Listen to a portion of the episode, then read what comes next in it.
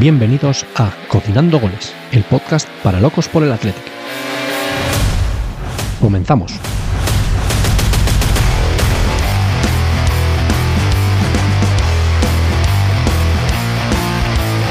Hola, muy buenas a todos. Bienvenidos una semana más a Cocinando Goles, tu podcast preferido del Athletic. Pues como siempre, vamos a hablar de, oh sorpresa, de nuestro Athletic, el mejor equipo del mundo, que incluso a veces gana partidos. Y especialmente este año, que, la verdad es que no para de, de, darnos alegrías, que por cierto en San Mamés lleva seis victorias seguidas en Liga, más dos en Copa, que no se conseguían esos datos desde hacía muchos años, así que normal que esté toda la parroquia roja y blanca pues soñando con, con que esta temporada sí, ¿por qué no? Eh, ya es hora, eh, temporada grande, un título, guiño, guiño a la afición, por favor. Dadlo todo como lo estáis dando hasta este momento, que estamos hoy más que nunca, pues con todos vosotros. Como siempre, pues, ¿con quién voy a estar? Pues con mi amigo Miquel, uno de los mejores comentaristas del Athletic, ya lo sabéis. Eh, el otro, pues otra vez causa baja, pero le esperamos con los brazos abiertos para la semana que viene, que ya seguro que sí va a poder grabar y estoy seguro que, que todos los que los escuchantes que, que, están esperando que Edu vuelva, los fans que tiene, los dos fans que tiene, que están deseosos, pues nada, también le recibirán con los, con los brazos abiertos. Pero nada, Miquel, ¿qué tal estás? Yo muy bien, me gusta cómo nombras a Edu, el otro. El otro puede ser un adjetivo, perdón, un sustantivo, o perdón, un... No sé qué, este me he liado. No, no, no, nos metamos en esos temas, ¿no? Nos pilla muy lejos ya. no, a lo que voy, ahora fuera de bromas.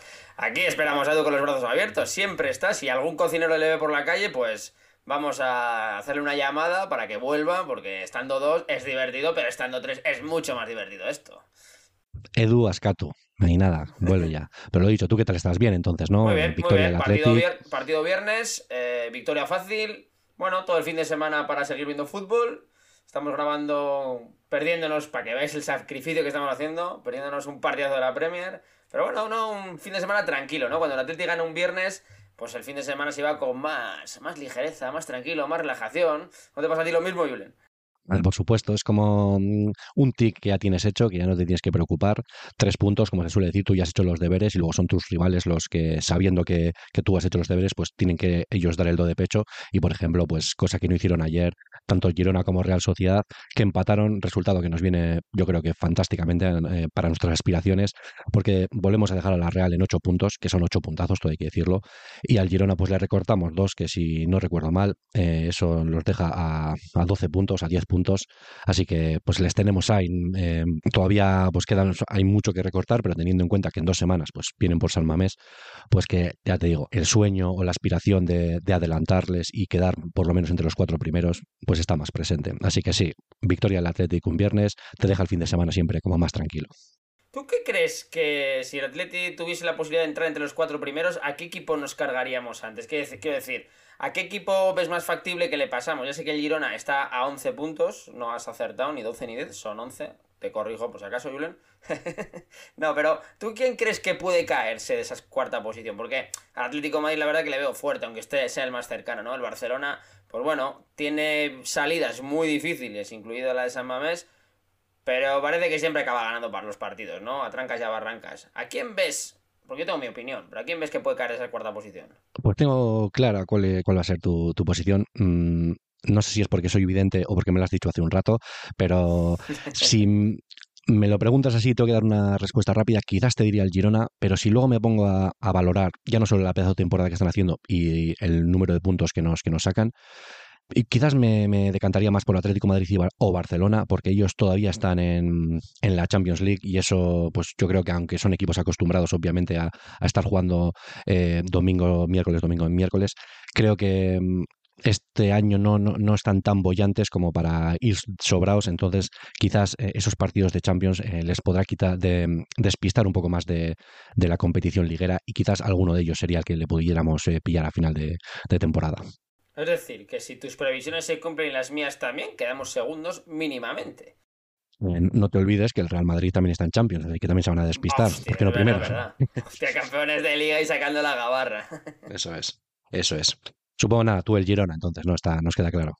Sí, yo creo que el Girona se va a deshinchar. Todo el mundo piensa que no, que ya solo quedan 15 partidos, son muy pocos, la verdad, son muchos puntos, pero yo creo que ayer ya hay dos síntomas, a pesar de que jugó bien, está empezando a dar síntomas, de, sobre todo yo creo que fuera de casa van a empezar a perder o palmar partidos, ¿no? Empatar partidos. Pues ojalá, Dios te oiga, pero ya te digo, yo soy de los primeros que ya va diciendo, sí, el Girona entiendo que acabará pinchando, acabará pinchando, pero las jornadas van pasando y el Girona sigue ganando partidos, eh, jugando con una solvencia jamás vista en, en ese equipo. Pero bueno, Esperemos que, ya te digo, cuando ya vean que queda poco y que lo tienen ahí, que ahí los nervios les, les, agarroten un poco más y, ya los goles no lleguen con, tanta facilidad y acaben perdiendo partidos. Pero lo que es un hecho es que la temporada que están haciendo es histórica y, por qué no decirlo, me da envidia, no te voy a engañar.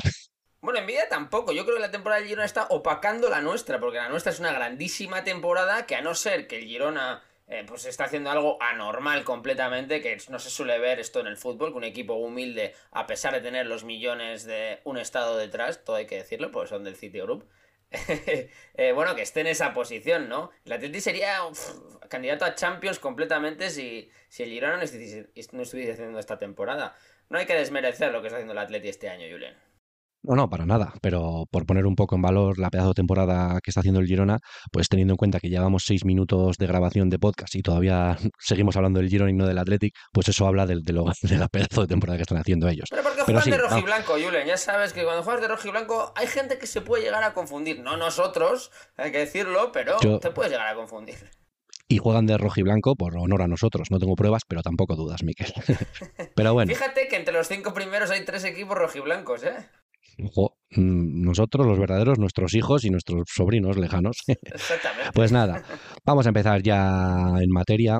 Eh, vamos a hablar de, obviamente, lo que hemos dicho antes, del partido contra contra el Mallorca, el partido de los del Vasco Aguirre, que por cierto, qué bien me cae ese entrenador, entiendo, supongo que a ti también, no sé, a mí desde siempre me ha caído eh, súper bien como jugador, no sé cuándo jugó en España, entiendo, no sé yo ni si había nacido, pero no me acuerdo de él, pero desde que ha llegado en los equipos españoles en los que ha estado, siempre me ha caído muy bien, es un tío, no sé, me parece muy, muy directo, muy sincero, simpático, y que, ¿sabes? Eh, cuando le escuchas en ruedas de prensa, gusta escucharle, no sé qué opinión tendrás tú de él. Sí, cuando le escuchas en ruedas de prensa parece que tiene un tequila al lado, ¿verdad? Es esto de mexicano, siempre suelta alguna frase, algún detallito mexicano que hace, hacen gracia, la verdad. Sí, es un entrenador muy querido. El Vasco Aguirre, bueno, entrenó Osasuna, Atlético Madrid y ahora está con el Mallorca en sus últimos coletazos, ¿no? Siempre ha sido un entrenador, me cae bien, pero yo no le querría para el Atleti porque considero que es un entrenador muy amarrategui, ¿no? Creo que este partido del viernes sacó un medio autobús que no le beneficia al Mallorca. Voy con ellos en la semifinal de Copa, desde aquí me pronuncio, voy con ellos, pero creo que el Vasco Aguirre en el Mallorca lo puede hacer algo mejor. Pues sí, pero al final son picos de forma de, jugadores y en general yo creo que en, cómputo general lo está haciendo bastante bien y estoy seguro que la afición eh, está contentísima con, con el Vasco Aguirre. Pero bueno, lo que nos ocupa nos tocaba el Mallorca, un equipo que este año en Liga pues no está tan bien como, como en otras ocasiones. Eh, está, de hecho, con la derrota que obtuvo contra nosotros ahora mismo, está a tres puntos del descenso, jugándose las castañas del fuego. Y esa es una ventaja que quizás pueda tener la Real Sociedad en, en la eliminatoria. Coopera con ellos porque ellos, estoy seguro que la ilusión de jugar una final está ahí irán por todas, pero siempre tienes el gusanillo ese de que uh, en liga no lo estoy pasando también, así que quizás no es lo mismo como cuando pues, la propia Real Sociedad que va mucho más sobrada, pero bueno, eh, ya veremos. El tema es que nos enfrentábamos nosotros a ellos, un equipo que a priori venía a San Mamés y entendíamos todos ¿no? que, su planteamiento podía ser eh, muy defensivo y que yo pensaba que así iba a ser y que nos iba a costar pues abrir la lata o que nos iba a costar como en otros muchos partidos contra equipos así pues pues ganar o meter goles, pero la verdad es que no fue así. Eh, ya desde el principio nos adelantamos y me parece que, que la, la, alineación que sacó Valverde pues de lo mejor que se podía sacar, ¿no? Estaba claro que sí, que el partido de semifinales de Copa está ahí, pero nosotros no nos podemos permitir, como muy bien dijo Yuri hace una semana en rueda de prensa, nosotros no nos podemos eh, permitir jugar al 99%, tenemos que jugar al 100% para, para obtener resultados. Sí, más allá además con la polémica que ha surgido esta semana con Simeone, que si tenemos más días de descanso que ellos, bueno, es cierto, es cierto que tenemos más días de descanso, entonces eh, no era un partido para reservarte tantas balas, ¿no? Así que la alineación de Valverde a mí me parece justa, sí que es verdad que hubo alguna rotación, pero dentro de la normalidad, ¿no? Está, Valverde está jugando con 15 jugadores, suele cambiar el centro del campo, como solemos ver, y bueno, salga quien salga en esas posiciones, pues, pues van a hacer un buen partido, o se asegura Valverde que vamos a hacer un buen partido, y así fue, ¿no? Y, en cuanto al Mallorca, que salió con una línea de 5 y una de 4, ¿qué ¿era lo que te planteabas o tú crees que es lo ideal para jugar al Athletic en Samamés? No, no, ni mucho menos. Por eso digo que fue un poco amarrategue el Vasco Aguirre. Le estaba yendo muy bien jugando con Andón Prats en Copa, que estaba metiendo goles, y con Larin, con dos puntas. Sí que es verdad que su delantero, bueno, su mejor delantero es Muriki, pero venía arrastraba molestias, creo. Pero yo hubiese sacado un 4-4-2 como ha estado haciendo durante esta temporada en todos los en todos los partidos. Me parece un planteamiento de mucho respeto al Atleti, demasiado respeto. Y cuando vienes normalmente a empatar o a sacar un puntito o a rascar algo en, en San Mamés, normalmente con este equipo en tan en forma es que lo normal es que el Atleti acabe marcando. Es muy difícil, por mucho que saques cinco defensas y cuatro en el centro del campo y uno en punta. Pues sí, la verdad es que sí. Al final eh, son cosas de entrenador, se la juegan a algo, pero es que realmente cuando te enfrentas con un equipo con, este estado de forma, pues es lo que hay. Pero yo quería entrar a valorar una de las entradas que, bueno, que es su segundo partido mm, desde que ha vuelto de la lesión, que es Geray, que se ha perdido, no sé si habían sido 20 partidos, es que tres meses llevaba sin jugar. Nos habíamos olvidado de lo bueno que es Geray, Miquel. Totalmente. Bueno, olvidar, olvidar como tal, ¿no? Porque Paredes y Vivian Lan le han, han defendido la posición perfectamente y le hemos, le hemos echado un poco de menos, ¿no? Pero en cuanto ha vuelto, es lo que comentaba en Samames contigo el viernes. Yo creo que el miércoles va a ser titular ya y de ahí no le va a mover nadie. ¿eh? partido grande, el partido de la temporada, este miércoles, Yera y Vivian titulares. Pues no te voy a decir que no. Yo no sé si me la jugaría. O sea, yo creo que, ¿Pero tú le notaste bajo de forma o algo? No, no, no, no, cero. lo, que iba a decir es que yo creo que el, descanso de Vivian fue porque contra el Atlético Madrid el que va a jugar seguro es Vivian.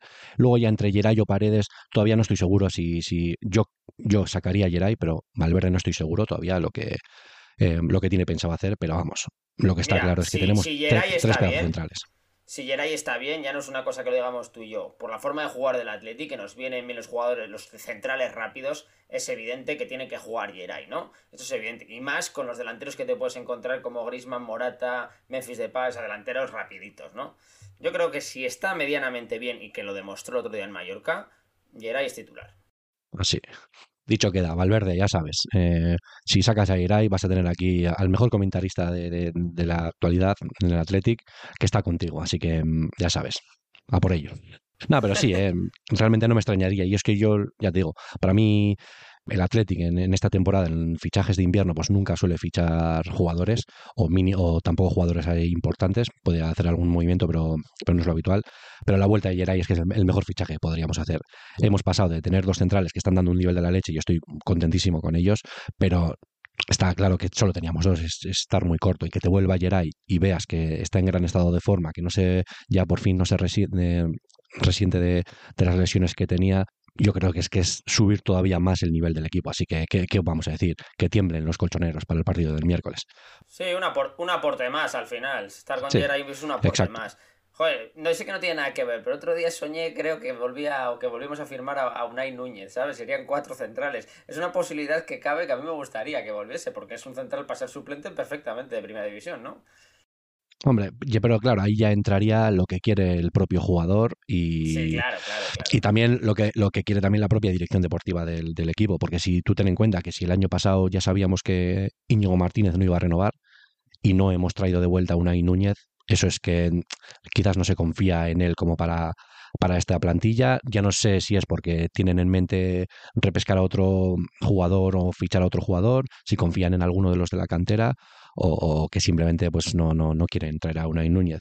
El caso es, pero o sea, lo que hay que admitir es que es uno de los, eh, me parece, o el central que, más balones recupera, así que por lo menos buena temporada eh, allí en, en, en, Vigo, pues sí que está haciendo, ¿no? Sí, segundas partes nunca fueron buenas para ti, ¿no, Julen? Pues eh, yo si vuelve, pues le recibiré con los brazos abiertos, pero si te soy sincero, mi aspiración sería repescar a Laporte, así que Miquel González, ánimo, a ver si puedes con él, con ese, con ese Miura, pero bueno. Eso sí que sería un equipo, eso, sería, eso sí que sería un plus más, ¿no?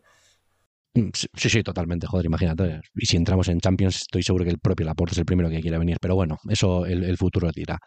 Pero entonces eso, lo he dicho, ¿no? Eh, la línea defensiva, pues muy bien, ¿no? Eh, tanto Larín como pues, Morlanes, o, luego en la segunda parte cuando salió Muriki, creo que en ningún momento eh, pudieron con nuestros centrales vimos que, eh, la clasificación, la diferencia en la clasificación, pues se ve, se nota en cosas como estas que en ningún momento eh, pudieron con nuestros centrales y eso pues es una de las primeras formas en las que tienes para, eh, para ganar un partido, pues que los delanteros contrarios no, no superen a, tus centrales. Básicamente el Mallorca no hizo ninguna ocasión o no pudieron, no pudieron con nuestros centrales ni con nuestras defensas. Estamos poniendo en un altar a Geray que ha vuelto, pero tampoco hay desmerecer el trabajo de, de, de Aitor Paredes, ¿no? Ya sé que tú no lo desmereces, pero siempre hablamos como el tercer central, y yo soy el primero que lo hago, pero creo que basándome ya en el partido que hizo, no tuvo ni un problema, me parece que ha mejorado en la salida de balón, secó a los, a los delanteros del, del, del, Mallorca, incluso se incorporó bastante al centro del campo para esa, de, para esa defensa adelantada con la que juega el Atleti. Me parece que Aitor está haciendo un año, bueno, increíble, que ni él se lo esperaría, me imagino.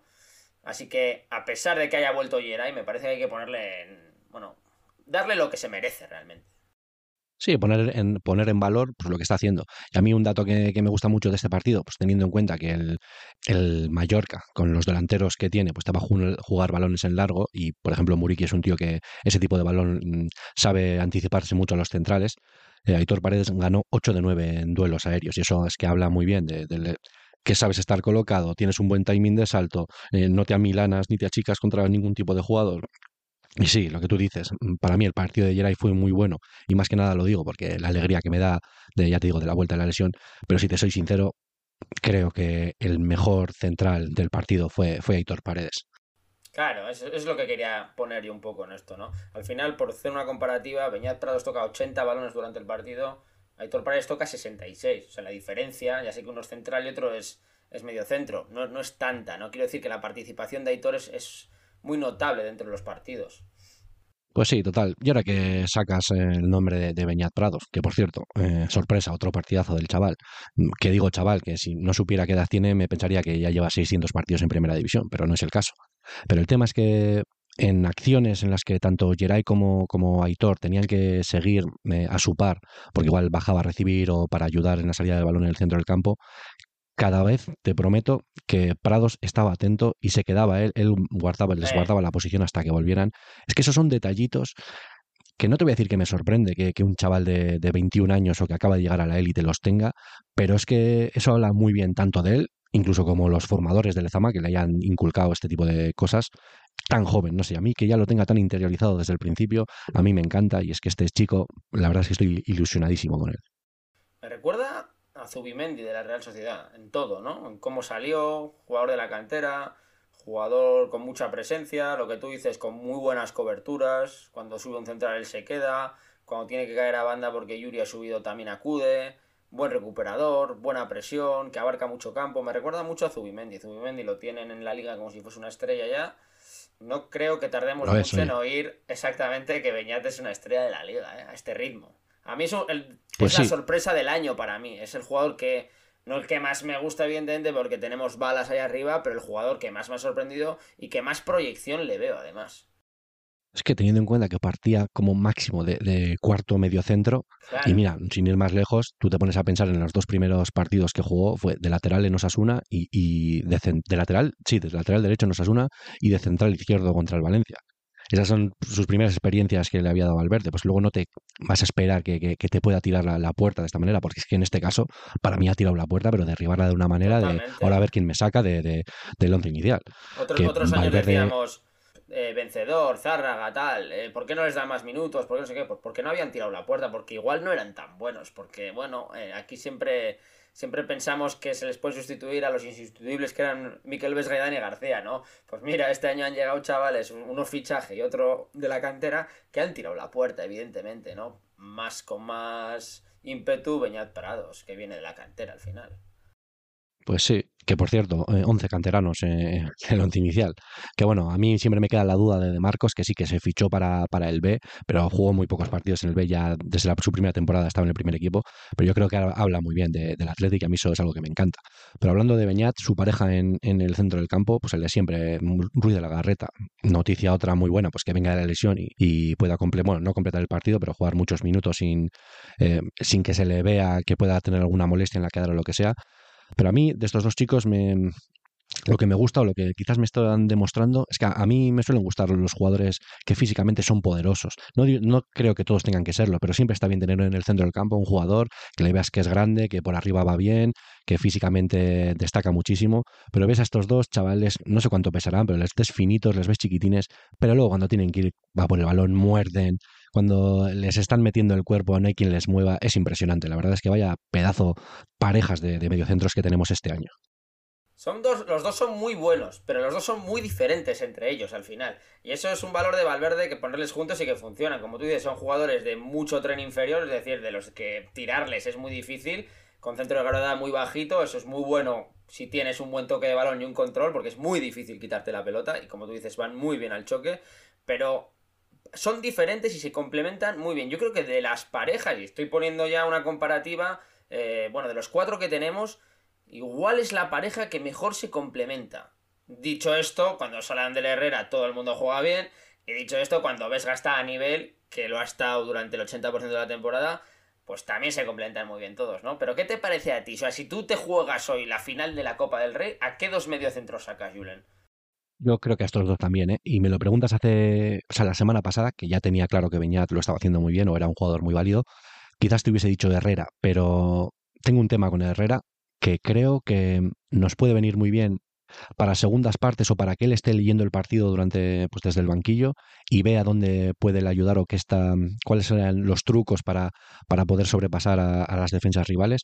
Y creo que él, ahora mismo por físico por, por, por hambre y por lo que está demostrando tanto Beñat como Ruiz de la Garreta para mí serían los, los titulares. Pero ya te digo eh, Herrera más que nada es por eso porque creo que en los últimos minutos eh, unas piernas eh, frescas con un tío que tiene un cerebro, también muy fresco, que no se le escapa una, creo que, sería una buena combinación. Pero sí, sí, yo también me la juego con Beñat y Galarreta. O sea, si tú me dices ahora quién quieres ver en el, en el Wanda, en el partido de semifinales, y te digo esa pareja.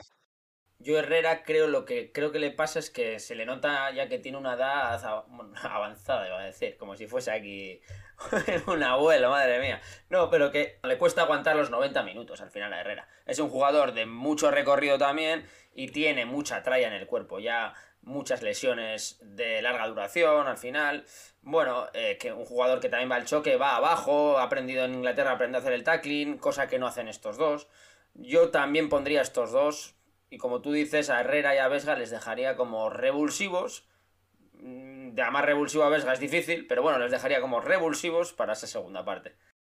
No sé, pues yo con Herrera a mí el problema que le veo es que no puede aguantar 90 minutos eh, semana tras semana. Y ya menos si es encima tienes 40 Ni en un partido entero, yo, creo, Yo, yo, yo, yo, sí lo veo, yo sí lo veo. Quizás eh, para, para la intensidad física que necesita poner el Athletic y más en un partido como el del Wanda, ahí te lo puedo comprar. Pero a mí más su problema sería eh, estar dándole 80 minutos miércoles, domingo, miércoles, domingo. Pero ya te digo, a mí yo le veo eh, en la alineación el próximo miércoles de titular y, ni pestañea, o sea, estoy, estoy contento con él. Evidentemente, por eso decimos que esa es la suerte que tenemos este año, ¿no? De tener cuatro mediocentros, cuatro centrocampistas que dan una garantía total. Valverde tiene que dormir muy tranquilo, no como otros años. Pues sí, pues, pero es que es lo que hay, ya te digo. Pero lo que siempre se dice, cuando el Athletic no está bien, normalmente siempre nos quejábamos muchos de los mediocentros. Pues este año el Athletic va como un tiro y no dejamos de alabar cómo están los cuatro mediocentros. Así que eso deja las claras que al final el motor de un equipo o donde se ve lo bien o, cuál es tu techo es si, si cómo, cómo de bien está eh, funcionando tus dos mediocentros, sin duda, ¿no? Depende, al final, depende de lo que juegas. El Athletic clarísimamente su máquina, bueno, su motor está en el centro del campo, pero hay otros equipos. Mucha gente dice que los partidos de fútbol se ganan en las, en las áreas, ¿no? En este caso el Atleti creo que no, que lo ganan en los centros del campo, ¿no? Bueno, depende de lo que juegas. El Atleti juega pues a tener balón, a esos contragolpes rápidos, a meterle intensidad y para eso es muy muy importante que los dos mediocentros no estén en tu campo, sino estén en el campo contrario, ¿no? Y eso estos jugadores lo hacen a la perfección. Pues sí, la verdad que sí. Eh, bueno, nos habíamos adelantado un poco eh, pasando esa línea en el centro del vamos para atrás que hay que nombrar a dos que jugaron un buen partido. porque primero de Unai Simón es que poco se puede hablar, es que apenas tuvo trabajo, más allá de, un remate de cabeza que fue un desajuste eh, en un córner, que si no me recuerdo mal fue Nacho Vidal, que remata solo, que me sorprendió mucho cómo pudo ser, porque el Atlético estaba defendiendo todo el equipo dentro del área y Nacho Vidal partió desde fuera del área, como partía desde, desde una posición de rechace, pero supongo que vio la, posibilidad de entrar porque nadie, nadie, le marcaba y estuvo muy bien el, su compañero que le puso un balón a la cabeza perfecto y él, pues su remate eh, le, vio, le fue a las manos de Unai Simón, así que bueno, ni tan mal. es el peligro que tiene defender en zona, ¿no? Al final, jugarse en zona, eh, con algún libre, sí que es verdad que se juega, se marca al hombre, pero el Atlético normalmente defiende en zona es el peligro que tiene. Bueno, también hay que, tiene que ponértela una ahí, que el otro ente perfecto y que remate. En este caso, bueno, fue gol, pero podía haber sido gol tranquilamente. Totalmente, y aquí estaríamos criticándoles, porque realmente el fallo de concentración fue, fue absoluto. Pero bueno, a lo que voy, que más allá de eso, Simón poco trabajo tuvo que hacer. Al final el, el Mallorca eh, tuvo seis tiros solo en todo el partido y dos de ellos a puerta, así que pues nada, buen partido de Unai, otra portería cero, más confianza para él y para el equipo. Así que bien, perfecto. Pero sí, em, nos estábamos dejando a los laterales. Oscar de Marcos, pues nada, 39, o sea, 35 años que tiene y nada, pues sigue siendo un chaval, sin parar eh, corriéndote la banda, eh, poniendo ese balón que le puso a Gorka Guruceta en, un remate que hizo a lo Duriz, que bueno, luego lo comentaremos. Gran partido de Oscar, ¿no? Sí, pero es lo que tú digo, el partido fue en, en esencia fue muy fácil para el Atleti. En este caso, pues de Marcos pues estuvo de jugón. Cuando de Marcos no le exiges atrás, pues estás de jugón. Si ves su mapa de calor completamente, de Marcos jugó casi de extremo todo el partido. Al final, Iñaki Williams iba por dentro, bueno, y jugaba un poco donde quería. Y, y, y Oscar de Marcos, pues jugaba en el campo del Mallorca en vez de defendiendo en el nuestro, ¿no? Por eso digo que no, tuvo un partido muy exigente. Aún así, tuvo detalles muy de calidad. Meterse entre línea, incorporarse al ataque, poner ese balón que tú dices. Bueno, podría haber jugado tranquilamente quedándose en el centro del campo sin hacer nada. En este caso de Marcos, pues optó por, por, bueno, por, por divertirse, voy a decir. Y por demostrar el gladiador que está hecho. Pero sí, al, final te estás jugando una titularidad. Entiendo que son competitivos también. Está el nivel del Eco es impresionante, el de Yuri es impresionante. Hay dos puestos para tres jugadores. Bueno, pues cuando sales, la verdad que tienes que hacerlo bien para. Para. Bueno, para convencer a Valverde. Yo no le veo titular en cualquier caso el miércoles en el Calderón, ¿eh? O en el Metropolitano, perdón. Hombre, teniendo en cuenta, yo seguramente además después de que se haya comido 90 minutos, si Leque se recupera, eh, yo, yo creo que también confiaría, confiaría en Leque. Y en el que estoy seguro de quien confiaría, que no siempre hemos confiado tantos, me, en este caso me estoy refiriendo a ti porque me suena que hace poco en el, programa anterior, pues dijiste que quizás Yuri no te está dando esa confianza. Sí, sí. Te ha cogido ese, te ha, visto el envite y te, has, te subido la apuesta. Dos goles, pues, lateral izquierdo, pues y en el minuto 15 ya iba dos goles.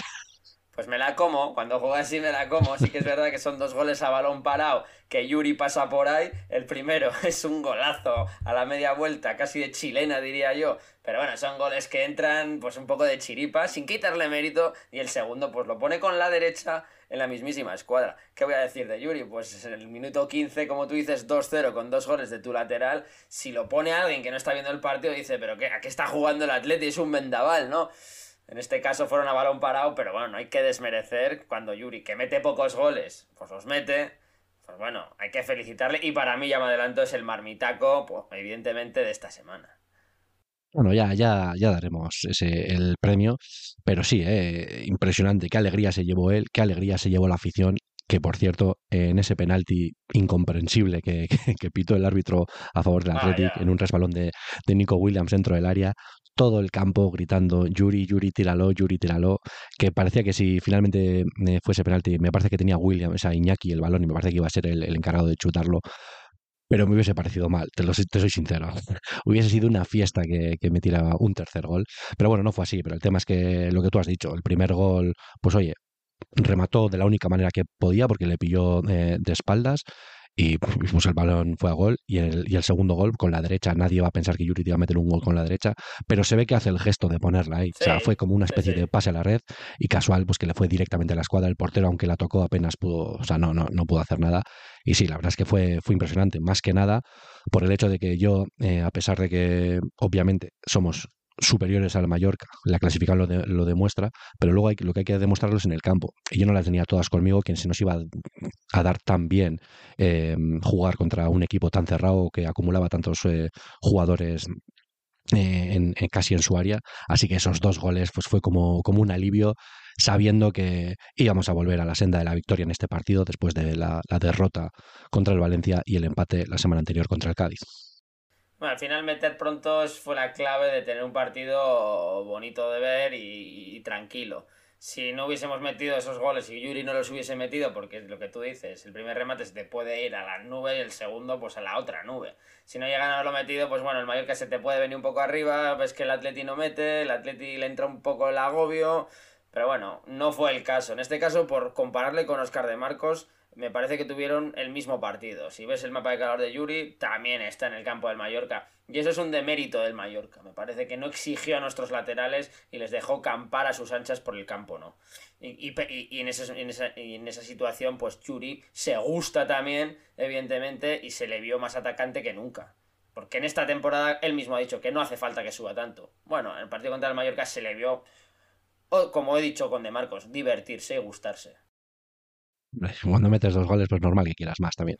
Pero sí, al final lo que, lo, que dices de que, que, nuestros laterales parecían extremos es el problema de, de, lo que hizo el Mallorca. Acumuló mucha gente atrás con dos líneas pues, de 5 y 4, pero si luego no tienes ningún tipo de posesión o no eres capaz de cerrar a, a los jugadores por dentro, ni luego generar tus superioridades en banda para que nuestros extremos o el propio lateral pues no, no se puedan mover, pues es que la verdad es que como dijo Aguirre en rueda de prensa post partido que les habíamos superado en todo, o sea, en cualquier faceta del partido. Y es que sí, pero, ¿qué busca Aguirre con eso al final? ¿Qué busca Aguirre viniendo a poner un autobús a San Mames? Es que llegó estos ataques de entrenador, son entrenadores laureados al final, que han ganado títulos, bueno, que han entrenado equipos grandes. Joder, pues juega como has estado jugando hasta ahora, ¿no? Si total, lo normal, lo normal es que pierdas. Lo anormal es que empates o saques un puntito, incluso que te lleves la victoria pues juega como siempre, creo yo, es mi opinión, ¿eh? pero esto les pasa a muchísimos entrenadores que saben mucho de, más de fútbol que yo, entonces, pues algo tendrán, ¿no? Lo, que buscan es hacer lo que tantas veces nos han hecho en otras temporadas, que sí, que hacíamos gol, pero teníamos la, eh, la pólvora mojada y parecíamos eso, una escopeta de feria que no nos metíamos entre los tres palos, pero es que este año no está siendo así. Generamos mucho peligro y estamos acertando mucho de cara al gol. ¿eh? Sí, sí, es una pasada. Y pues es que pues, lo, han intentado, pero es que este año esos equipos eh, o sea, no, no están consiguiendo lo que consiguieron tanto el año pasado, el Elche que nos ganó el año pasado, el Cádiz que hace dos o tres años también nos ganó en San Mamés. Este es otro Athletic y por eso estamos quintos y ellos pues en la posición 17 o 16. Qué importante es el gol, ¿eh? ¿eh? Real Madrid 47 goles, Girona 52, impresionante, me callo. Barcelona 47, Atlético Madrid 44, Atlético 42. Y a partir de ahí hay un salto ya con los siguientes. el siguiente es la Real con 32 goles. Ya les llevamos 10 goles de diferencia. Qué importante es el gol para el fútbol, ¿eh? Exacto, es que al final es lo que te da de comer no solo a los delanteros, también a, los equipos. Pero es que ya más allá de qué importante es el gol a favor, también el gol en contra. Promediamos, nos meten 21. O sea, metemos dos goles por cada gol que nos meten. Y es que eso son, son cifras que por eso estamos tan arriba. O sea, ahora mismo somos el segundo equipo, no, el tercer equipo menos goleado. O sea, y cuántas veces, o sea, aunque el Athletic muchas veces suele tener eh, grandes números eh, defensivos, el problema es lo que tú estabas diciendo, que en ataque normalmente el año pasado pues igual llevaríamos 30 goles y ahí están, eh, por eso se nos han escapado tantas, estos seis años la clasificación europea. Estamos acostumbrándonos al caviar del bueno, ¿eh, Julen? Esto vamos a, vivirlo bien porque este nivel del Atleti va difícil. A ver cuánto dura. Yo lo estuve pensando el otro día. Imagínate que el año pasado eh, nos hubiésemos clasificado para, para Europa League. ¿Crees que estaríamos dando este nivel también con una tercera competición?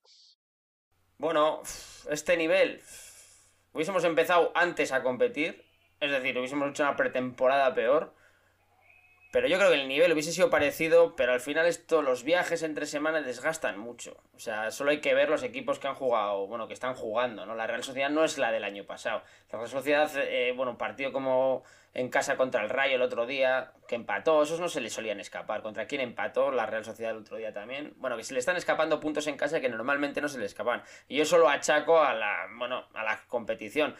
Pero que te quiten lo bailado también al final, ¿no? Igual, no estás llegando en, liga al nivel que es, al que aspiras, pero estás jugando en Europa, ¿no? También vamos a penalizar, es, un es algo normal, ¿no? La pescadilla que se muerde la cola. ¿Qué prefieres tú? ¿No, ¿No, pasearte por Europa y quedar séptimo o sexto o no jugar también o quedar quinto y no jugar Europa obviamente jugar Europa, pero yo no era la, respuesta eh, que me esperaba. O sea, te da un pase atrás sin portero, Miquel. Esto era para que me dijeras, por supuesto que lo íbamos a estar haciendo bien, que eso es lo que vamos a hacer el año que viene, vamos a estar vivos en las tres competiciones y vamos a estar jugando todavía mejor que ahora. Era tu oportunidad para que, ¿sabes? Para poner un poco todavía más de esperanza a todo aquel que nos esté escuchando, pero bueno, has dejado pasar la, Espera, oportunidad. que me la apunto, saco el cuaderno y me la apunto. Para la siguiente balón botando, le meto de volea por la escuadra. hay, que, hay que empujar, eso es. Y nada, pues pasamos a la, a la línea eh, principal de ataque, eh, la de siempre, los hermanos Williams. Exacto, la de los hermanos Williams y la de Ollán, Santet. Venía dándole yo palos, digamos, a Ollán, porque yo espero mucho de este chico, pero tanto me pareció como el partido del Barcelona, o sea, de, sí, de Copa lo hizo muy bien y me parece que este partido también lo ha hecho muy bien. Había muchos jugadores eh, del Mallorca cerrando espacios, pero Jan se, sintió muy cómodo. Si decidía bajar a ayudar para recibir antes, lo hacía, sabía recibir entre líneas, los giros de toda la vida, encontrando a los Williams, generando fútbol. Gran partido de Ollán, ¿no? Pues para mí no jugó un gran partido. Yo ya sé que nunca coincido contigo, pero no me pareció de la línea de tres, no me pareció el, mejor tampoco, ni mucho menos. Me pareció un partido discreto, un partido en el que no se le exigió mucho. Jugó los 90 minutos, que eso es agradable de ver, porque Sanceta, recuerdo que antiguamente le cambiaban siempre. Que juegue los 90 minutos quiere decir que Valverde, en un partido intrascendente ya, ¿no? Quiere decir que Valverde confía mucho en él, pero me parece un partido nivel 8 de Sancet, ¿no? Como su número en la camiseta al final. Tampoco le pido mucho más, no le pido que todos los días me haga recortes imposibles, meta pases entre líneas, o sea, me parece un muy buen partido, pero me parece que ha tenido partidos mejores, bueno, en lo que lleva de liga. Pues sí que no coincidimos, ¿eh? porque ya te digo, a mí no solo él me pareció que hizo un muy buen partido, sino que los Williams me parece que no te voy a decir de los peores partidos que han hecho, pero yo no les vi tampoco nada, nada especial. O sea, ni Nico estuvo excesivamente incisivo, e Iñaki, pues quizás es el partido que más me ha recordado a Iñakis del pasado, más que nada por, por esa oportunidad que tuvo en la segunda parte en un oh. mano a mano solo contra el portero, que la sacó el portero realmente Iñaki, es que le pegó muy mal. Que yo no le quito el esfuerzo físico, que eso sí, lo de siempre, 100%, pero en cuanto a, partido, a mí los Williams esta vez sí que sí que no me, no me gustaron demasiado, pero también es verdad que por cómo estaba el partido tampoco lo necesitábamos. Ya, pero ¿por qué fue los para ti? Para muchos fue uno de los peores partidos de los Williams. Los Williams juegan muy bien al espacio. Y cuando tienes cinco defensas, cuatro en el centro del campo, con la defensa en la línea, en el área contraria, es muy difícil generar espacio. Es decir, eh, es más de partido de regateadores, de encaradores. Y en eso Nico sí, pero Iñaki ya sabemos que no. Sí que es verdad que la que tuvo al espacio la falló. Tú dices que la pega mal. No, la pega bien, pero la pega al centro. Pegarla la pega bien. Eso no puede perdonar Iñaki Williams. Sí que es verdad que fue, es un fallo del Iñaki de, otros años, pero estoy convencido que se va a resarcir y el miércoles esa la mete seguro. Ahí al final todavía es todo el cansancio acumulado que ha tenido con los viajes, todo el cansancio emocional que tuvo por, por, ese partido contra el, Barcelona. Tampoco se lo achaco, ¿eh? a mí me preocupa más Nico. Me preocupa más Nico. No, sí, pero Sí, te preocupa Nico porque salió cojeando y no sé si está lesionado. Pero en cuanto a nivel, sabes que perfectamente puede ser el MVP del partido eh, contra el Atlético Madrid, sin lugar a dudas. Sí, pero le empiezo a ver cansado, es la palabra. Al final no tiene esa chispa que tenía durante una parte de la temporada. Me parece que está sufriendo ese bajón. Bajón, me refiero pequeño bajón o pequeño bache eh, bueno, que tienen todos los jugadores, ¿no? Sí que es verdad que a Nico le cascan mucho, o sea, le están acostumbrando y creo que la liga tiene que empezar a protegerle a este tipo de jugadores como lo hacen con otros jugadores, ¿no? Nico, jugador encarador, jugador que ya le tienen la matrícula a todos, ya sea el codazo de Fali el otro día, las patadas que le han dado este, este fin de semana. Al final es que lo van a acabar lesionando de verdad. Ya hemos tenido dos sustos. Espero que no sea nada lo de lo de este, lo del viernes, pero es que al final va a acabar lesionado. Esperemos que no. Pero ya te digo yo que si el tema de su bajón es por un tema físico, con el pedazo preparador que tenemos, el preparador del ciclista Tadej Pogachar, eh, Íñigo San Millán, estoy seguro que para el partido de, del miércoles está como un tiro, Miquel. Qué pedazo fichaje, el mejor fichaje de los últimos años, ¿no crees? Sí, me lo que dijiste tú, yo no lo sabía, que era el entrenador de Pogacar, lo dijiste tú el viernes y oye, me sorprendió porque aquí somos grandes seguidores del ciclismo también, como no puede ser, grandes cocineros y grandes ciclistas somos. Entonces, cuando a Pogachar conocemos sus exhibiciones, ¿no? Eh, durante el Tour de Francia. tener el mismo preparador físico que él, malo no será. Eso lo tenemos todos claros. Así que un buenísimo fichaje. Pero sí, eh, en lo que tú dices con, con, Nico de, pues tanto que puede llegar a estar cansado o que le tengan ya los scoutings más controlados y saber cómo defenderle, pero también lo que estás diciendo de, es que al final cuando echa a correr, la única manera de pararles o agarrándole o pegándole una patada. Y es muy posible pues que puede llegar el momento en que a alguien se le vaya un poco la mano y le pega un poco más fuerte y llega a lesionarlo. Esperemos que no, también pueden ser cosas de fútbol, pero el caso es que vamos a necesitar eh, la mejor versión de Nico de Nico y de Iñaki en el próximo partido. Así que esperemos que, que, sentirse en un partido ya tan importante, tan casi definitivo, pues eso les haga dar un paso adelante y saquen lo mejor de sus mejores versiones, vaya.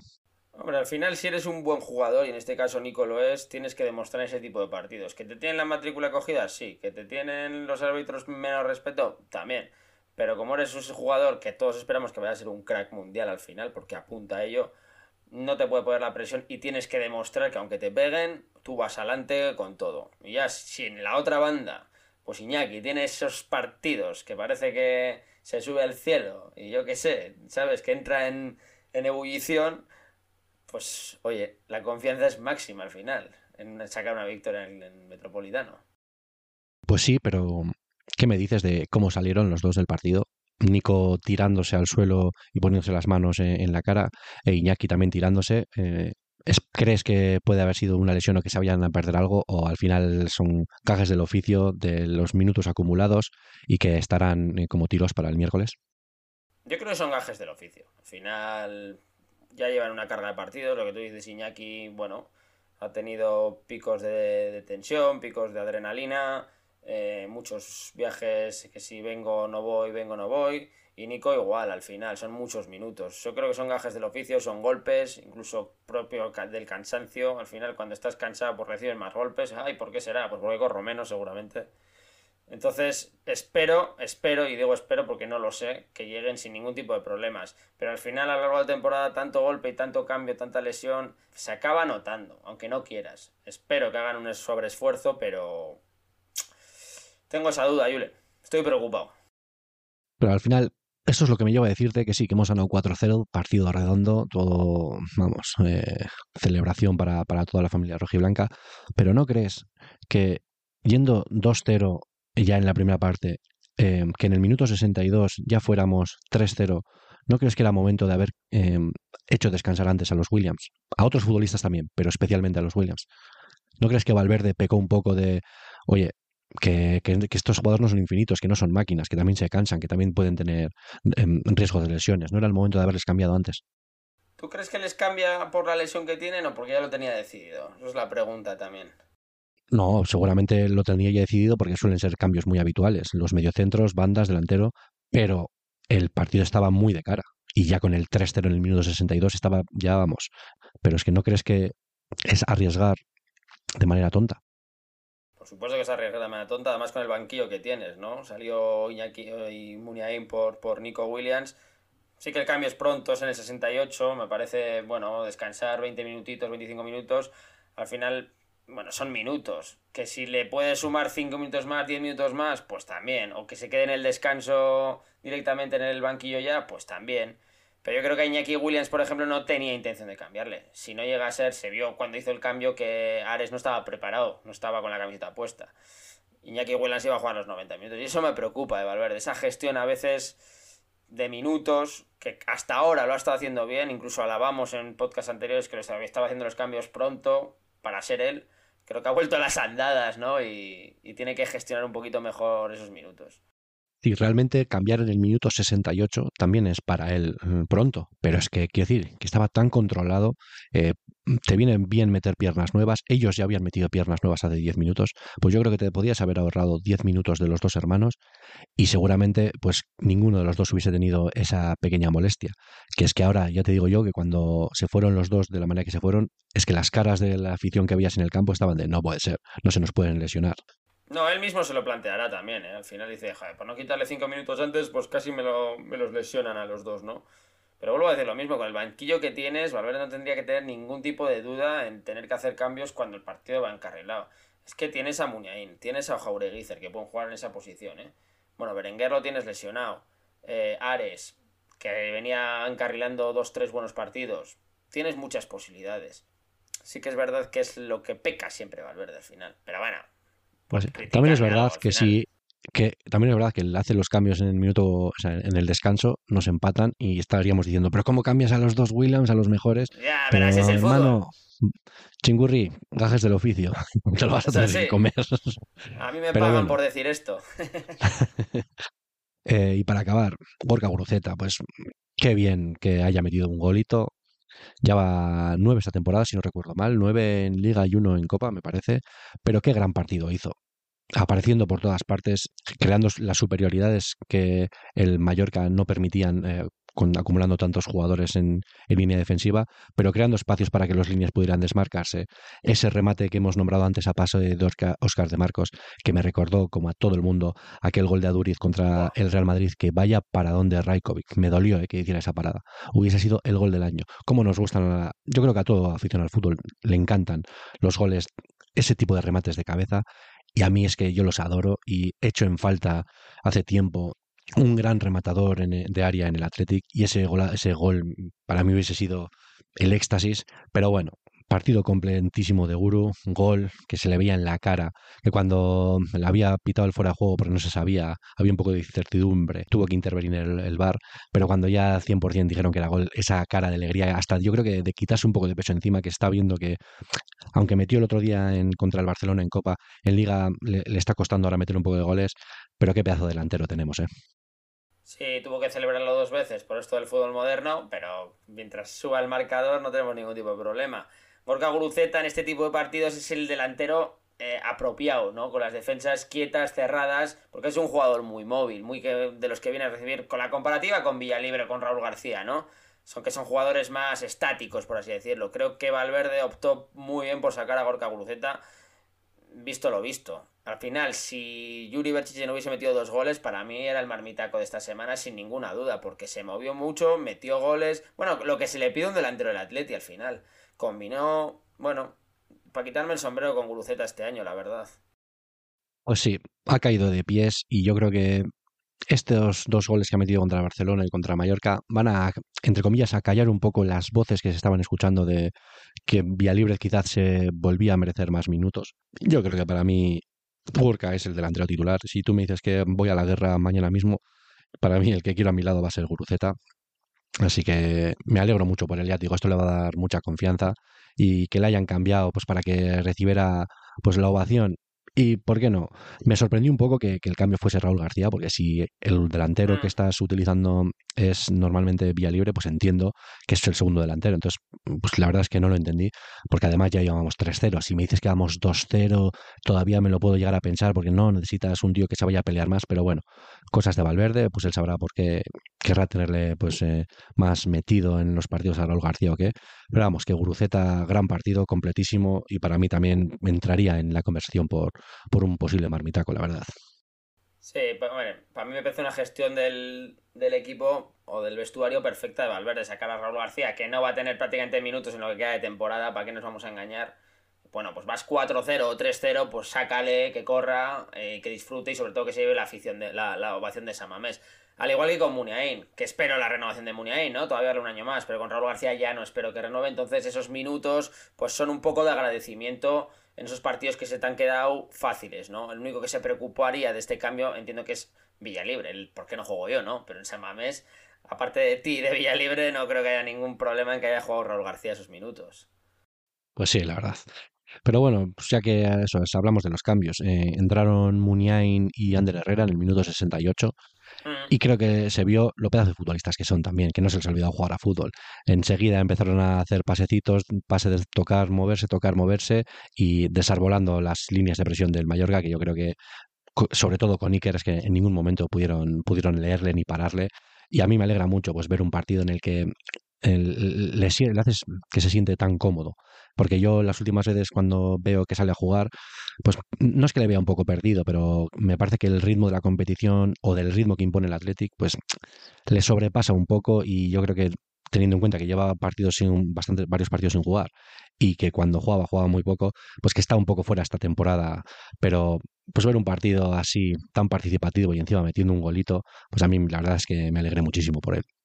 Sí, parece que estamos hablando de dos recién llegados. Salió Ander Herrera y falló un pase en todo el tiempo que estuvo. Salió Iker Muniain y no falló ni un pase en todo el tiempo que estuvo. ¿Sabes? Es que son jugadores muy buenos. Además, el gol que mete Muniain, joder, nos llevamos una alegría a todos porque queremos que vuelva ese Iker, ¿no? Ya sé que igual no está al nivel, no al nivel de primera división, no, al nivel de este Atleti igual no está. El de primera división, evidentemente que está y todavía por muchos años pero sí que es verdad que el ritmo de juego que tiene Atleti este año pues no es el que le favorece a él, ¿no? Dicho esto no quiere decir que Muniain no vaya a tener minutos de aquí a final de temporada, va a ser un jugador muy útil, sobre todo en San Mames, creo que en San Mames va a tener muchos minutos, porque cada vez que juega, juega bien, incluso mete goles, ¿sabes? Entonces, bueno, igual con defensas, con, con defensas cansadas, pues se le ve mucho más a Muniain. Así que yo, una alegría tremenda, el gol sobre todo. Yo y todos San Mames, porque lo celebramos como si fuese sido el primero. Mm, totalmente. La verdad es que, aunque es un jugador muy criticado, yo creo que cuando metió el gol. Criticado, ¿tú crees? Eh? Es, mm, Muniain, yo creo que sí. Hay mucha gente pues que ya eso, que como que no le ve el nivel de, de que necesita para jugar hoy en día. Y como están saliendo caras nuevas, pues yo creo que la gente dice, pues ya apuesta por el futuro, no por Iker, que es el pasado, que para mí es un error, porque ya te digo, yo le renovaba sin pensarlo, contrato multianual, te estoy hablando, no solo uno, le ponía dos más uno sin, sin, sin dudarlo. Pero bueno, que yo me alegré muchísimo, me hizo especial ilusión, porque hacía mucho que no veíamos un gol, de hecho, me parece que el año pasado no había metido en toda la competición, pero pues este ya tiene, ya tiene su golito. Y nada, el resto de cambios... Pues, el, gol, el gol que nos parece fácil hay que meterla, ¿sabes? Hay que ponerla, es un pase a la red perfecto, que yo he visto errores que la tiran al quinto anfiteatro desde esa distancia, muchísimos. La mete perfecta y la jugada es muy bonita además del Atleti. Yo también me veo todos los partidos del Athletic, hemos tenido fallos de esos muchísimas veces. y lo dicho, ya los siguientes cambios, ya para jugar los últimos 10 minutos, pues Raúl García, que ya hemos comentado, y luego Jaureguizar, que otra vez jugó en posición adelantada, o sea, digamos en posición de media punta, tuvo sus minutillos, experiencia en primera división, pues para que se vaya sentando cada vez más, poco de decir de él, y a Duárez también por Iñaki Williams, más de lo mismo, tampoco tuvieron demasiado eh, tiempo para, para, demostrar nada, pero vamos, que son, esta es la guardia pretoriana de, de, Valverde, son los jugadores en los que está confiando en los cambios y pues, son los que presumiblemente van a ir teniendo más minutos en, en los partidos que quedan de temporada. Sí, hombre, recalcar también que calentó Dani García volvió, se llevó la, ovación de Samamés en el calentamiento y a ver si lo, reclutamos también para la causa. Jaureguizar, bueno, pues es el, a día de hoy el, digamos, quinto centrocampista ¿no? del Atleti. Tiene dos minutitos, bueno, sí que es verdad que jugó más adelante como con el partido contra Atlético Madrid, que no es su posición, pero lo que no se le puede achacar a estos nuevos jugadores es el desgaste y, bueno, el ímpetu que le ponen, ¿no? Se dejan todo en el campo, la verdad. Entonces, bueno, mínimamente es lo que se le pide a un chaval nuevo, ¿no? Que corra y que presione. Y estos lo hacen. Por cierto, ¿crees que si Williams no lo hubiesen tenido que cambiar, hubiese salido Dani García, hubiese vuelto a tener minutos? Por Beñat, que al final Beñat se comió los 90.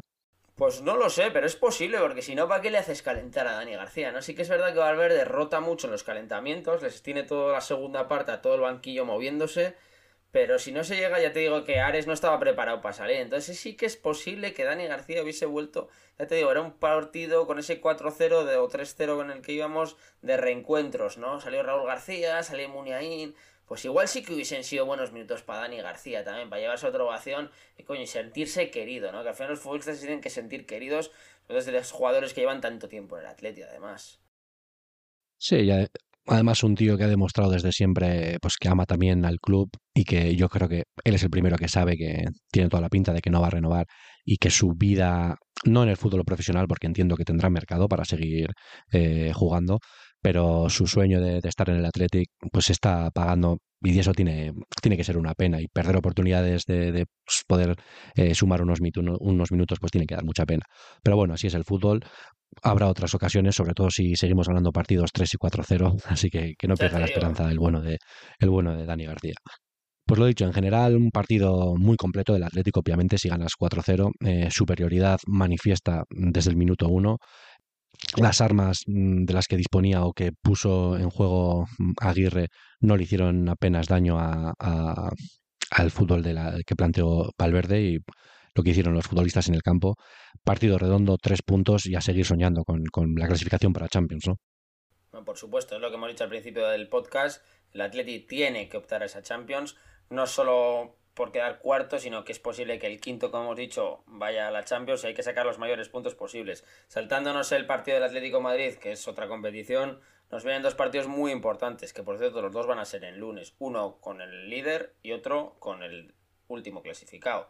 Al Almería hay que ganarle, pero esos partidos son los que me ponen muy nervioso a mí, Julen, porque el Almería no ha ganado ni un partido. Digo, a ver si vamos a ir nosotros y la liamos, ¿sabes? Jugamos allí en el Estadio Mediterráneo eh, bueno, yo espero una victoria, eso lo tengo claro, pero son de esos partidos que me ponen muy nervioso. No, no ganar me dolería, pero que nos ganasen encima, eso sería, no te voy a decir un ridículo histórico, porque siempre puede pasar, pero que un equipo en el que vas a su campo que está hundidísimo, seis puntos, es que no haber ganado en 23 partidos no has ganado ni una sola vez, te han metido un montón de goleadas, como seas tú el equipo. Casi vas tú más con más presión allí que, que ellos, por, por, ser, por no ser el equipo que, al que ganen por primera vez. Pero sí, yo ya te digo, confío plenamente en que, vamos, obviamente somos superiores, pero a ver si Garitano pues nos hace un pequeño guiño y nos regala un poco el partido. Pero y, bueno. luego, y, luego viene el Girona a San Mamés, que son muy, partidos muy importantes. Si ganamos en Almería, el Girona se enfrenta contra el Real Madrid en el Bernabéu. Lo lógico, ya si ganan en el Bernabéu, pues digo que ganen la liga, que se la merecen, ¿no? Directamente, pero lo lógico es que palmen al final. Entonces, poder recuperarle seis puntos en dos jornadas es muy factible, ¿no? Es muy factible. Sí, sí. Entonces, no podemos perdonar en Almería, porque nos meteríamos de lleno, de lleno totalmente en la lucha por la Champions. Sin duda es a lo que tenemos que aspirar, a ganar tanto Almería como luego en casa el Girona. Pero bueno, eh, paso a paso. Primero viene la Copa de Más. Pero lo he dicho, para acabar ya con el partido, eh, ¿quién es tu, tu marmitaco del partido del otro día? Pues ya lo he dicho. Eh, si no hubiese metido Yuri los goles, sería Guruceto, pero como los ha metido, para mí hay que dárselo a Yuri Berchiche. Marmitaco, sin ninguna duda. Joder, pues mira, mm, yo te, te, voy a decir una cosa. Yo al podcast traigo, porque creo que eres una persona crítica, creo que eres una persona que sabe expresar muy bien mm, las ideas que tiene de fútbol, y no te traigo aquí para que, que que me digas las cosas obvias, de que un tío, un lateral que te haya metido dos goles, coges y vas y me dices que es el marmitaco. Para esto no te traigo. Yo quiero que le des un poco unas vueltas al asunto y que me saques cosas pues que yo, como los que nos estén escuchando, no, no sean capaces de sacar. Miquel, tienes que dar un, un, par de vueltas a esto, ¿eh? No puede ser. ¿Sabes a quién le doy el marmitaco? No del partido, quién, quién? sino de toda la temporada. A Joseba, un cocinero que siempre nos retuiteas, que es un oyente nuestro, un fiel oyente y a ese le doy el marmitaco. Así que es que ricasco Joseba desde aquí, desde Cocinando Goles. Roba a Rapatari, estás hablando, ¿verdad? Exactamente. Es... Alguna vez tendríamos que hablar con él, porque es un pues sí, ya cocinero de los buenos, de los del principio. Gran apoyo que nos da siempre ahí en Twitter, retuiteándonos todos los programas. Así que sí, desde aquí un saludo y muchas gracias por todo, oye. Y nada, pues yo para mí marmitaco, ya que tú se lo has dado a Yuri, pues yo también se lo voy a dar a Yuri. Porque que un tío te, te, meta dos goles, te abra la lata tan pronto. Además, goles de esos que, que, gustan ver. No te voy a decir que fueron tan espectaculares como la tijereta que le metió a, a Duriz al Barcelona, pero gusta ver así. Y sí, la alegría que se llevó. Luego, ya te digo, los cánticos de para ese posible penalti que todo el mundo quería que lo tirase él. Hubiera sido épico un, un hat-trick de un defensa que no creo que haya habido muchos. Pero sí, mi marmitaco para, para el bueno de Yuri que esperemos recuperar su máximo nivel o que por lo menos mantenga este, este nivel que no es su prime, pero que se acerque lo máximo posible y eso pues cuanto mejor esté él, mejor estará el Atlético. Así que nada, tres puntos muy ricos, nos eh, quedamos, nos mantenemos eh, en esa quinta plaza, dejando a la Real a ocho puntazos y al Atlético Madrid si pierde hoy le tenemos a dos, así que veremos, mm, sin duda peleando por la Champions. Sí, está claro. Ya vamos con el siguiente partido, ¿no, Julen? Dime un resultado. ¿Tú qué crees Eso. que va a pasar en el, en el, Metropolitano? Que estoy ya nervioso. Pues hombre, eh, a eso ir ahora. El Atlético Madrid juega contra el Real Madrid en Liga. Esperemos que los Bellingham, Cross, Modric vuelvan locos a ese equipo, les hagan sufrir los 90 minutos y encima pierdan para dejarnos a dos puntos, pero para que siempre perder yo creo que contra el Real Madrid les hace daño y eso vendrán con un poco con menos de moral contra nosotros. Pero yo creo que hay que ir sin miedo. Yo a este Athletic le exijo eso. Eh, podrá perder, podrá empatar, pero yo necesito ver esa confianza, ese fútbol que está haciendo con mucha personalidad, presiones altas, confiar en ti y en tu compañero, y yo creo que se puede ganar. Ya no digo ni, ni empatar, yo creo que se puede ganar, y te voy a decir un 1-2. Uf, yo soy más cagón en este sentido, ¿eh? A mí ganar el, el Metropolitano contra el Atlético Madrid, un equipo que lleva sin perder ahí, no sé si dos años, Me parece muy difícil. Yo lo único que quiero es que la eliminatoria llegue viva a San Mamés y poderles darles ahí un rapapolvo de los que se merecen, la verdad.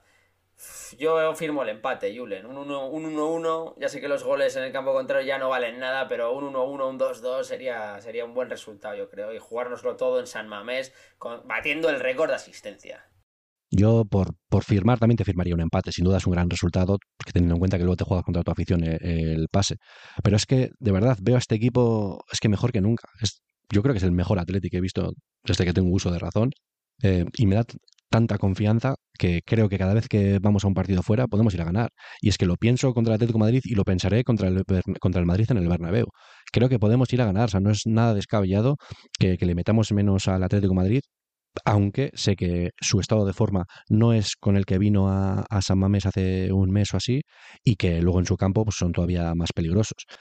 que me dan, entre comillas, miedo los Morata, los Grismas, los Depay, pues sí, sin duda, son futbolistas de primerísimo nivel que en cualquier momento te, te la lían, pero es que creo que nuestro estado de forma, nuestro momento de confianza es tal que la victoria no, no sería nada descabellado, Miquel.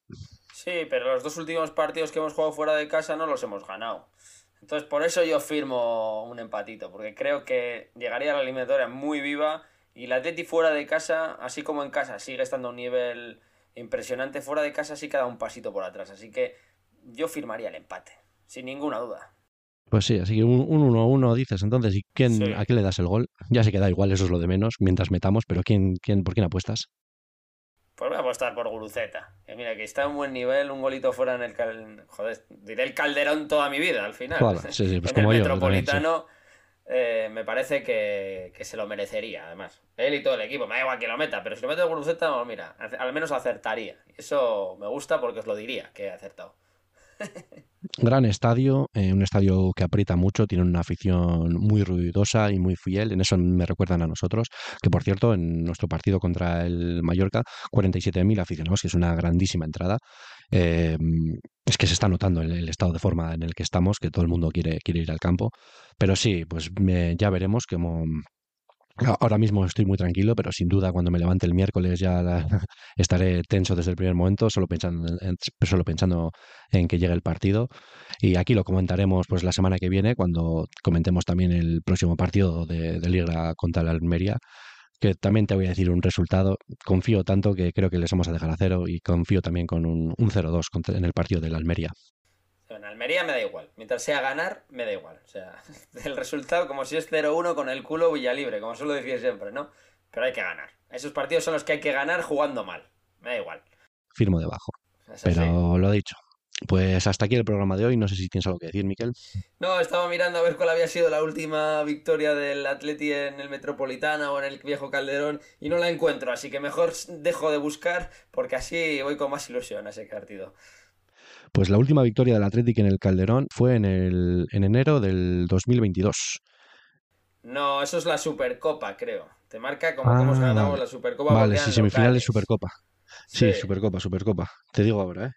La última victoria del Atlético en el Wanda Metropolitano, que bueno, eh, fue en el 2011, así que entiendo que todavía sería el, el Vicente Calderón, fue por 0-2 en el 2011. ¿eh?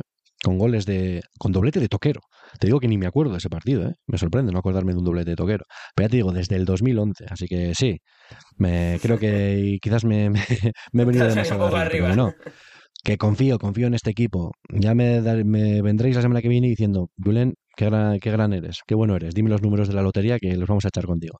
Pues sí, lo dicho, cocineros. Eh, veremos qué hace el, equipo contra el Atlético Madrid eh, en las idas de Copa. Eh, confiad en este equipo tanto como hago yo y aquí lo comentaremos la semana que viene. Hasta la próxima. Opa, Atleti.